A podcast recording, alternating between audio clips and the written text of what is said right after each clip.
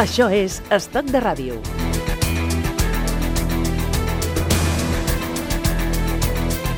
I amb el Quim Ortí i la nostra convidada parlem de violència masclista. Així és, l'aparició a internet de continguts masclistes i que inciten a la violència contra les dones posen alerta al Consell de l'Audiovisual de Catalunya, el CAC. Es tracta de vídeos amb títols com ara Atenció, com agredir la teva núvia si t'enganya, Càstig a dona infidel o fins i tot mostrant nens simulant escenes de violència masclista com si fos un joc. El CAC ha posat en, el cas en mans de la Fiscalia i demana la retirada de 19 continguts als proveïdors d'internet. Carme Figueres és la consellera, és consellera del Consell de l'Audiovisual de Catalunya. Senyora Figueres, benvinguda a Estoc de Ràdio. Moltes gràcies. Eh, sembla mentida, no?, que a aquestes alçades de la vida eh, hem de parlar d'aquests fets eh, tan explícits, no? No, no amb un llenguatge tan, tan directe, no?, tan, tan agressiu. Sí, sí, de fet el que, el que poder s'ha aconseguit que en altres mitjans de comunicació hi hagi molta més sensibilització en els mitjans de, comu de comunicació eh, tradicionals eh, envers aquest tema, al contrari, vull dir que cada vegada de mica en mica anem notant que les notícies i els temes sobre violència masclista doncs estan més ben tractats, tot i que encara queda molt per fer. Eh? Però, doncs, eh, clar, que passa el tema d'internet, com passa també en altres coses, és que eh, en aquest sentit pues, a- acaba havent-hi explosions de discurs, de, de l'odi, de discurs vexatori o discurs de discriminació. No? I com que és molt més difícil de combatre, almenys en aquests moments, perquè és, eh, és un camp tan obert i tan, i tan immens, no? doncs eh, clar, el CAC vam considerar que era, que era important, sobretot això, entrar en el que és els continguts audiovisuals a internet i aquells que poden ser això, doncs, o, o bé perjudicials per persones, per menors d'edat, o sobretot doncs, també que van en contra de, de, de la llei en quant a tot el que pot ser foment de l'odi. I tot això es pot controlar d'alguna manera? És molt difícil, controlar es pot, perquè, per exemple, nosaltres fent aquest treball mm, agafem aquells casos més clars eh, i ho passem a Fiscalia, ho hem fet també amb anorèxia i bulímia, la promoció de l'anorèxia i la bulímia, que també és un problema molt gran per la gent jove, sobretot per adolescents, ho hem fet amb pederàstia, amb pedofília, però eh, ho passem a Fiscalia i si la Fiscalia actua, i a vegades s'actua també, a vegades són webs eh, que estan allotjades a algun altre lloc, eh, costa trobar, es fan també, sabem que a través de Fiscalia doncs, es fan en, en col·laboració entre policies de, a, a nivell internacional, Mm, El que passa és que a vegades ens hem trobat, perquè aquest estudi de, sobre la banalització o, o de la promoció de la violència masclista és la segona vegada que el fem, perquè en vam fer una l'any 2016 i alguna hem trobat que d'una manera diferent eh, té les mateixes, a vegades torna a sortir, torna a canviar a través d'un altre lloc. Això pel que fa a les webs. Uh, però allò que està allotjat, que això sí que eh, sempre aconseguim bones, bones d'allò, uh, bons resultats, per exemple, que està allotjat a YouTube, que n'hi han i molts uh, en aquest sentit. YouTube, a la que el CAC els hi diu i els hi mostra, els hi envia l'informe, Reaccionen. els reacciona i els treu immediatament. Són 10 vídeos de YouTube, 8 blogs i el web Domestic Disciplines, si no m'equivoco, no? Sí, que són els que vam triar eh, de tota la cerca que es va fer, eh, doncs com més significatius i amb més seguiment, també, més seguidors, i que vam veure doncs, que eren més constitutius de delicte, mm, en aquest sentit. I us heu dirigit a, aquests, eh, a aquestes plataformes, la resposta ha sigut positiva? Us ha Sí, sí, cas, la o- resposta és positiva. Uh, ara no recordo en aquest cas dels 10 vídeos de, de YouTube. Mm, jo crec que quasi bé tots estan ja retirats, uh, aquests vídeos, perquè YouTube és bastant ràpid reaccionant.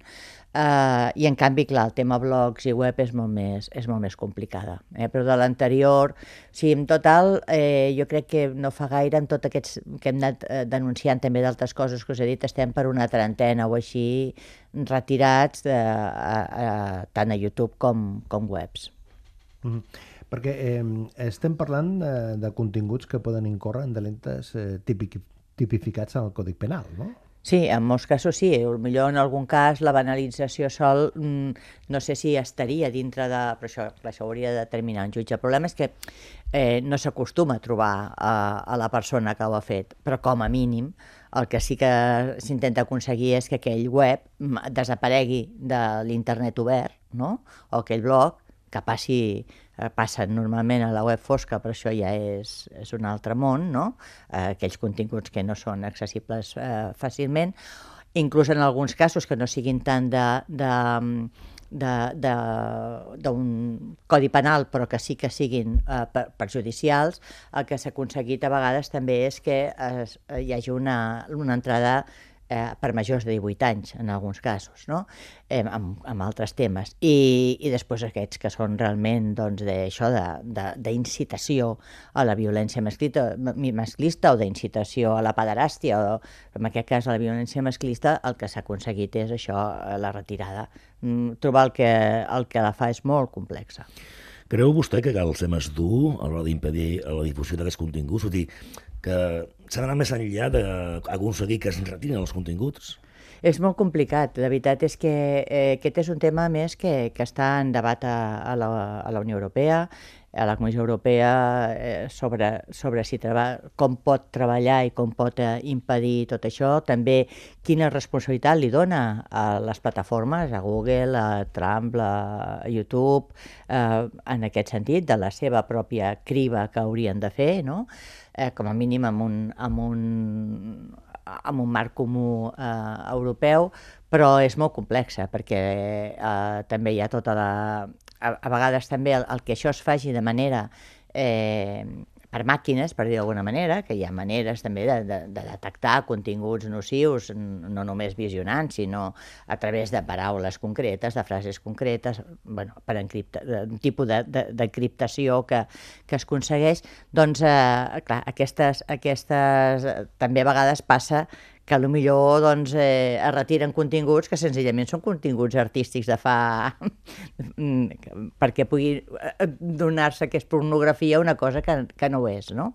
Eh, aquestes coses s'ha de... Llavors, mm. és la, la reacció que fan les plataformes de, de dir, bueno, això no és, no és tan, tan fàcil de fer. El... Però bueno, s'ha d'anar trobant els camins, és evident, no? El que passa, senyora Figueres, és que després et trobes, segons quines xarxes socials, com Facebook, que són molt curosos a l'hora de bloquejar eh, qualsevol imatge d'un sí, sí, és el que dèiem, sí d'una dona i després hi ha altres plataformes que són... És a dir, que no és una qüestió de, de, de que hi hagi una llei que ho manifesti, sinó la voluntat del, del servidor. Del, sí, la voluntat i també uh, l'aprenentatge de tots, és a dir, de, el que seria l'educació de, de, de tots, perquè és veritat que aquestes plataformes, YouTube té un sistema de denúncia, a vegades ho veiem, que tinguéssim la d'allò de dir, escolta, denuncio això, perquè això això és provocar, o sigui, això és incitació a la violència masclista en aquest cas, o això és incitació a l'odi, no? I, i presentar les denúncies. Mm, per això ja obliga, eh, davant d'una denúncia, ja obliga YouTube a, a fer alguna cosa, YouTube o,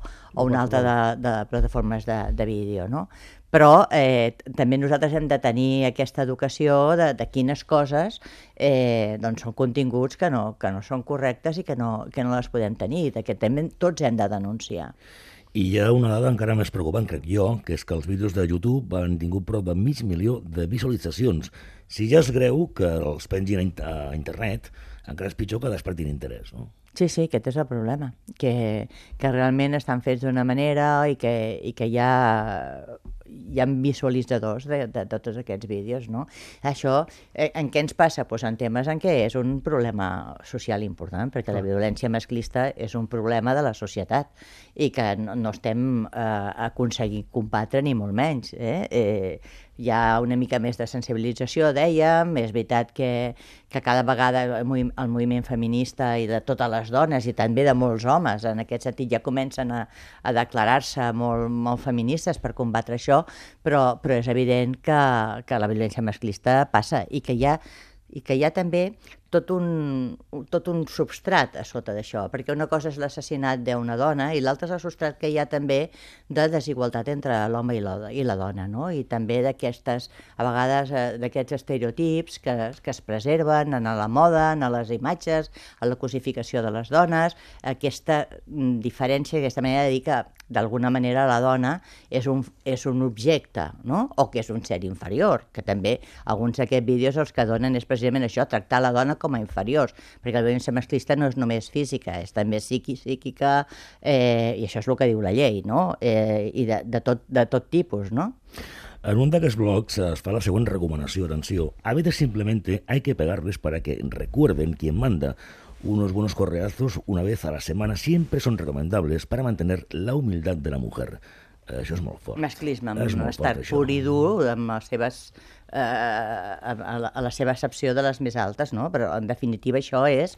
O, bueno, és que hem de pensar que tampoc fa tants anys que, que allò que passava dintre d'una casa era un problema domèstic. Sí. Mm? I, que no, i que no era un problema de la societat. I clar que és un problema de la societat, perquè és un problema cultural, d'educació, de respecte, d'igualtat entre uns i altres, entre, entre, entre, dif- entre, les, la, entre els sexes i, i, i entre els diferents gèneres, no? Però realment eh, no fa tant de temps de- d'això, eh? I, I xistes antics encara podem trobar en què les dones eh, són les que serveixen per portar les sabatilles, eh? L'home quan arriba a casa. I això encara es veu, o, o, o inclús si a vegades visiones alguns anuncis en, de fa 30-40 anys, i avui en dia diríem, bueno... Eh, El famós anunci de, de. Soberano, no? Però encara n'hi ha ara, per exemple, que perquè és sempre la dona guapa la que va al costat de l'home que porta el cotxe potent, no? El cotxe potent sempre és un home, el cotxe guapo és un home, el cotxe utilitari més d'allò és el que treuen una, una dona, i llavors és un, poques vegades és una dona normal, normalment és una dona que té moltes, eh, eh, que fa de tot, no? Clar, Mm, I després això, eh, inclús les presentadores de televisió, eh, és difícil veure una presentadora de televisió que tingui més d'una certa edat. Sí. Presentadors n'hi han d'una certa edat. Si són bons, són presentadors molts anys. Presentadores sèniors no, no, no hi són. En veurem molt poques. Sí, sí. I mm, es poden comptar amb els dits d'una mà. És dir, tot això és aquesta imatge de que la dona només és... No és només la seva vàlua per aquella feina, sinó també el seu aspecte físic. Això, això és masclisme. I això ho hem d'acabar tots, no? Però inclús ens el, ens el posem nosaltres mateixes. A vegades les dones que ens veiem obligades doncs, eh, a estar més primes, a estar... eh, tothom es veu obligat, no, no només per salut, que sí que és veritat, no? Sinó que agradar-te al teu propi cos, no? Però tot això també és masclisme, que al final no t'acabes agradant. Que eh, I això mm, són aquests petits eh, masclismes, però és el que es diu, no? La punta de l'iceberg de la violència masclista és la violència masclista, però és com una piràmide, no? I a sota de tot hi tens això, els estereotips, eh, les desigualtats, les desigualtats de sou, la, tantes desigualtats. I això a dalt eh, explota. A dalt, A dalt de la piràmide. a dalt ja és el masclisme amb estar pur i dur, és a dir, eh, ja és aquella expressió més, més de, de domini de l'home sobre la dona, perquè de fet és violència masclista qualsevol actuació de, de domini de- d'un home sobre do- sobre una dona pel fet de ser dona. Aquest, aquesta és la, la definició de violència masclista. Avui estem parlant de, precisament de violència masclista i ho fem amb la consellera del CAC, Carme Figueres.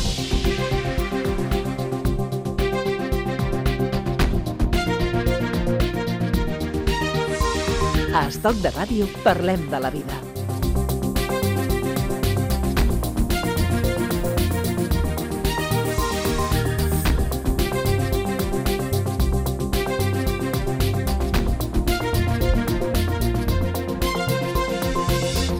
Feia vostè esment, consellera, eh, a la Unió Europea, que hi ha, un, hi ha, hi ha una sinergia, per dir-ho d'una manera. Si fem una comparativa a la situació que tenim a Catalunya, a la resta d'Espanya, amb la resta d'Europa, es- estem amb la mateixa situació? És a dir, la presència de la violència masclista amb els, aquests mitjans eh, no convencionals de, de comunicació, estem al mateix nivell? Jo estudis eh, de la presència a internet a altres països no en conec. El que sí que sé és el que seria el tema televisions Sí, i sí. ràdios, mitjans de, de comunicació Més convencionals. més convencionals i precisament ara al CAC estem eh, amb un treball de, de diferents organismes reguladors de, del, del Mediterrani, eh, però que hi ha França, Grècia, eh, eh, i també Marroc, Portugal, que també considerem Mediterrani, encara que no toquin el Mediterrani, perquè és tota la península, i tot de organismes reguladors, també hi ha Israel i, i molts altres. Eh? I estem fent, hi ha un grup de gènere que ha anat tractant temes per veure una miqueta també de- de- de- d'unificar eh, des del punt de vista dels reguladors aquests criteris. No? Hem tractat eh, temes com els estereotips eh, d'un grup de treball que tenim de gènere, no? Els estereotips que hi ha a la publicitat, i vam mm. fer un treball, ens hem trobat que més o menys a tot arreu i n'hi ha i molts, eh? i els tipus d'estereotips en alguns llocs són més per una cosa, en altres altres hi ha alguna diferència més amb els, amb els marroquins, que també està, han fet els seus treballs, perquè encara hi ha, amb això hi ha eh, cultures diferents, no?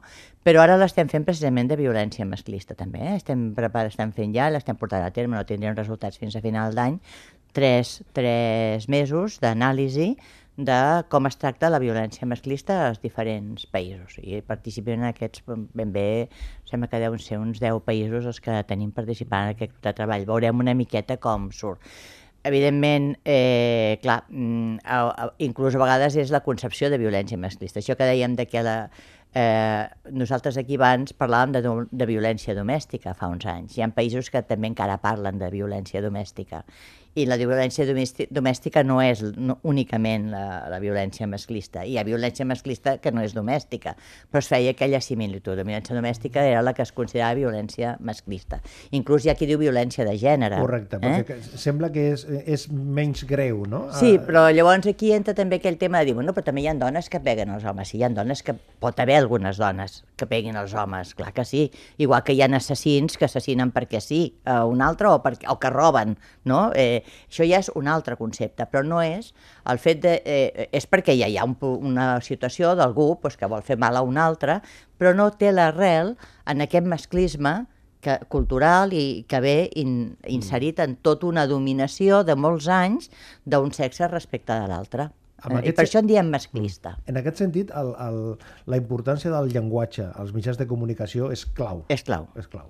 I per això el CAC va fer unes recomanacions ja a l'any 2004, que les va, no només el CAC, eh, amb l'Institut Català de les Dones, ajuntaments, diputació, entitats, eh, molt, en aquell moment va ser un grup molt, molt important, de recomanacions en els mitjans, precisament en això, per utilitzar un llenguatge, i les vam adaptar després, el 2009, vam adaptar-les a la llei del 2008 del, del Parlament de Catalunya que entra en aquesta definició ja, que ja no en diu violència de gènere, però no només el tema gènere o masclista, sinó que defineix la, exactament la violència masclista com això, com aquella situació d'exercir el poder d'un home sobre una dona per aquesta eh, situació doncs, de, de, de cultura, de, de, de, de voler eh, exercir aquesta dominació eh, d'un home contra una dona. Ara, ara que, que deia eh, el tema de la cultura, hi ha, que, hi ha, hi ha persones que eh, justifiquen d'alguna manera que hi ha, algunes, hi ha cultures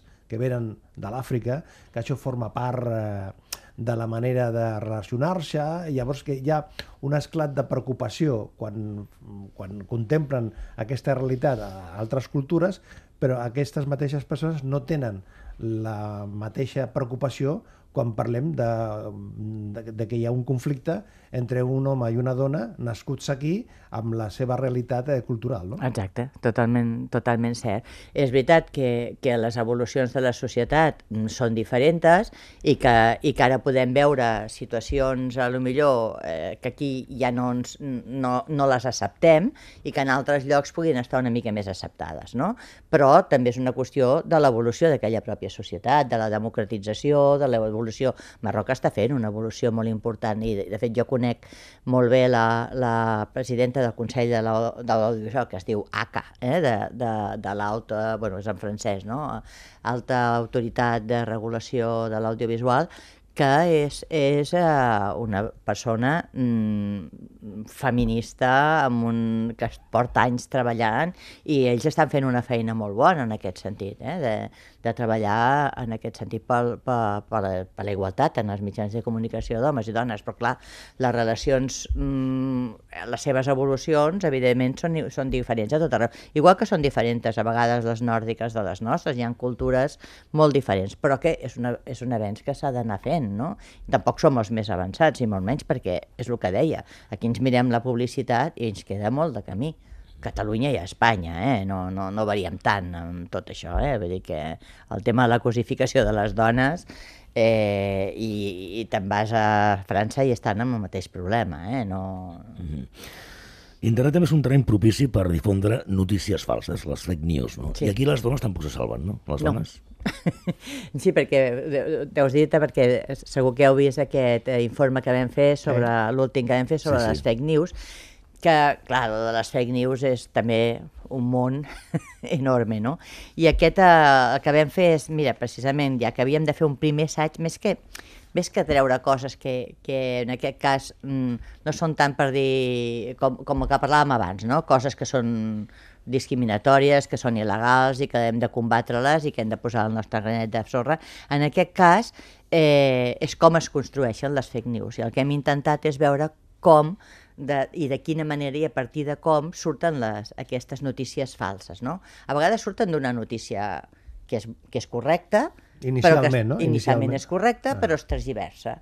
Altres vegades surten, i és molt curiós, surten d'una web satírica, n'hi ha diverses, eh, n'hem trobat algunes del Mundo Today, o que són webs satíriques, que a vegades te les mires i són superdivertides, però que aquella notícia que és satírica, n'hi havia una, em sembla que era, de, que vam posar com a exemple, eh, que era que deia que eh, no es podien mirar les dones, no sé, la ciutat d'Oviedo, em sembla que era, no? Que Correcte, estaria correcte, prohibit sí. mirar les Oviedo, dones. Oviedo. Clar, doncs, escolta, és que ho van agafar, per cert, i això va tenir quantitat de, De seguidors, de, no? de seguidors, de retuits i de, i de difusió a les xarxes socials.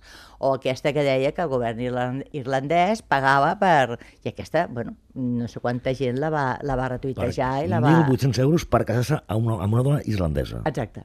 I no era veritat, és una mentida, Sí, que no sí. se sap com va sortir. Doncs no sé, d'una notícia dir que, que, que, que, que a Islàndia hi ha, més, hi ha més dones que homes, però a part d'això doncs no, no, tenia més, no tenia més fonament. O inclús com una notícia falsa s'afegeix, una notícia certa es converteix en una notícia falsa, doncs com el cas aquest de, de, les, de, de, de que les dones tindrien més temps per fer un examen a Oxford, no? Una, a la Universitat d'Oxford se'ls donava, no sé si eren 15 o 20 minuts més de temps per feien un examen. I no és veritat, la notícia era que tothom, a tots els alumnes, tindrien 20 minuts més de temps per fer els exàmens, que, que donarien més temps, tots, i va convertir en que eren les dones, no? Eh, això són, clar, això no és una cosa discriminatòria, però són aquelles, hem de saber com diferenciar i com trobar allò que és cert de lo que és mentida. I això és la gran aprenentatge que hem de fer. Mm, nosaltres, els més adults, però sobretot La el gent- que han d'aprendre eh, la gent més jove, que és la que viu, viu en això, en aquest món ja, i que viurà tota la seva vida en aquest món. No?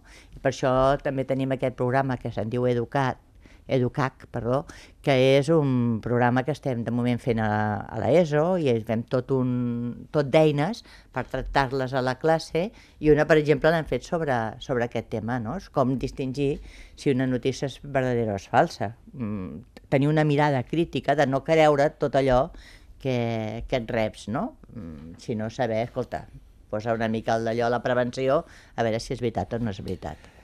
Comentàvem abans del paper dels mitjans de comunicació i en aquest cas mm, agafem l'ele- l'element de la comunicació, de, de la cultura, de la creativitat que també pot jugar i ha de jugar un paper per denunciar. En aquest cas hem trobat una cançó de la Bebe que es diu Ella, que explica la història d'una dona que ha estat maltractada i a partir d'allà li canvia la vida. Ella se ha cansado de tirar la toalla, se va quitando poco a poco de la araña.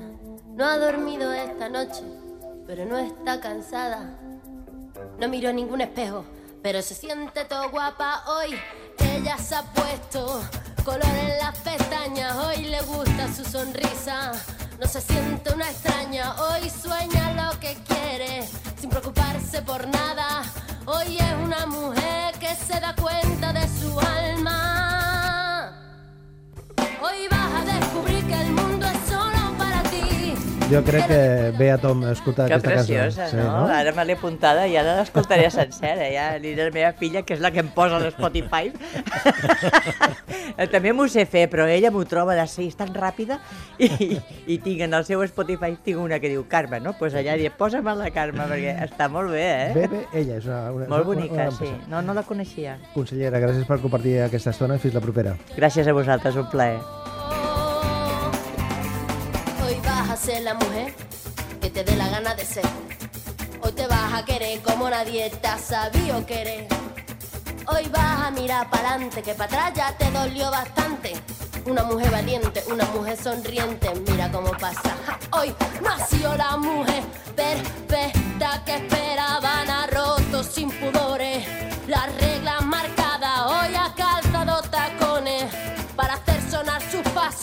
hoy sabe que su vida nunca más será un fracaso.